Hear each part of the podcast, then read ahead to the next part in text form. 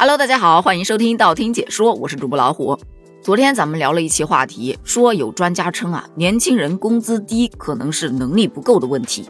当时我们聊的话题是工资和能力到底能不能划等号？结果今天一大早发现，年轻人们的关注度根本就不在这儿，那在哪儿呢？第一，我们抱怨工资低有错吗？本来就低，还不让人说啦？抱怨是一种发泄，但不等于我放弃了生活呀。当然，一味的抱怨那肯定也是并无益处的啊。但你又不是我爹妈，你干嘛指责我呀？还有呢，你在教我做事？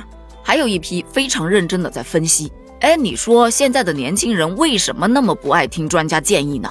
就我个人看来啊，大概有三个原因。第一个就是现在的专家呀太杂了，就好像不管是谁在岗位上打过两年工，只要出来站在这个岗位上说话，那就是专家，就让“专家”这两个字的可信度啊越来越低了，大家都不信了，给人一种专家和骗子无异的感觉。还是那句话。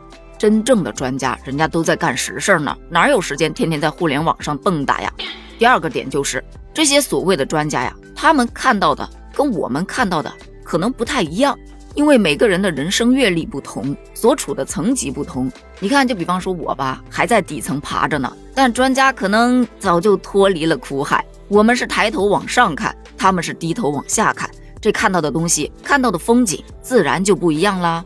还有一点儿，那就是逆反心理。谁喜欢天天被人指责，天天被人管束啊？今天年轻人这个东西不行，明天年轻人应该怎么怎么怎么样？虽然已经不是年轻人了，但是谁还没年轻过呀？从内心里不自觉的就想发出一声怒吼：能不能不要管我？这是我个人分析出来的三点原因。如果你还有其他的原因，欢迎在评论区补充哦。咱们继续讲这个话题之下，还有另外一则讨论。因为专家说工资低可能是能力不够，那么拿到多少工资叫工资低呢？每个人给出来的都不一样，有的人说三五千，有的人说三五万，那这就没法聊下去了。所以大家就折中了一下，问了一句：你觉得在中国月收入一万是个什么样的水平呢？有觉得很多的，这是已经超越了百分之九十的人的水平呢，这是我不敢想的水平，这完全不是我月入三千的人可以想象的。没错，等我月入了一万，我再来告诉你。也有嫌少的，就说这是不够还房贷的水平，这是买不起房的水平，这是一个人可以活得很好，两个人就完全不够用的水平呐。也有特别中肯的，就表示这一万的工资啊，你得看他在哪儿啊。如果在北上广深，那也就是一个活着的水平；但如果在一个十八线的小县城里，那是让人仰望的水平。还有一个说法特别有意思，说在一线可以活着，在二线活得还行，在三线活得挺好，在四线基本实现自由了，有点道理。但是啊，哪怕是在四线城市，那也得看家里有几口人呐。如果四个老人两个娃，就一个人打工赚钱，这月入一万也实现不了自由啊。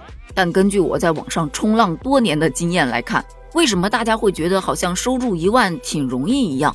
因为现在新闻媒体上经常就可以看到什么外卖小哥啊、滴滴专车呀、做个美甲呀、帮别人照看一下宠物啊，哪怕摆个地摊啊，都能轻松月入过万。看完之后就会给人营造一种，哎呀，现在普遍的收入都是过万的呀，这样的一种错觉，自然而然就会觉得自己拿的这三五千块钱的工资啊太低了。但先别急着抱怨，你知道吗？根据税务部门给出的相关数据显示，全国职工月工资收入超过五千元的，占了全国所有职工比例的百分之十四左右。那么反过来看，不就是说，全国有百分之八十六以上的职工月工资收入他还不到五千块钱吗？另外的，看到人家能够轻松月入过万这样的新闻，咱们是不是可以反过来看呢？他月入过万能上新闻，那就说明这个职业能够上万，他是小部分人。如果是一个普遍现象，他也上不了新闻了。所以说，大家别给自己那么大的压力，比上不足，比下不还有余吗？再说了，每个人的月收入都不一样，过的生活也不一样，所处的环境也不一样。高收入可能有高收入的活法，低收入咱们也有低收入的生活。好了，最后再说一句。站在山顶上的人看山脚下的人可能会觉得渺小，但是要知道，山脚下的人抬头往上看，山顶上的人也一样，可能就只是一个黑点而已。各自过好各自的生活就很好了，你觉得呢？评论区见哦，拜拜。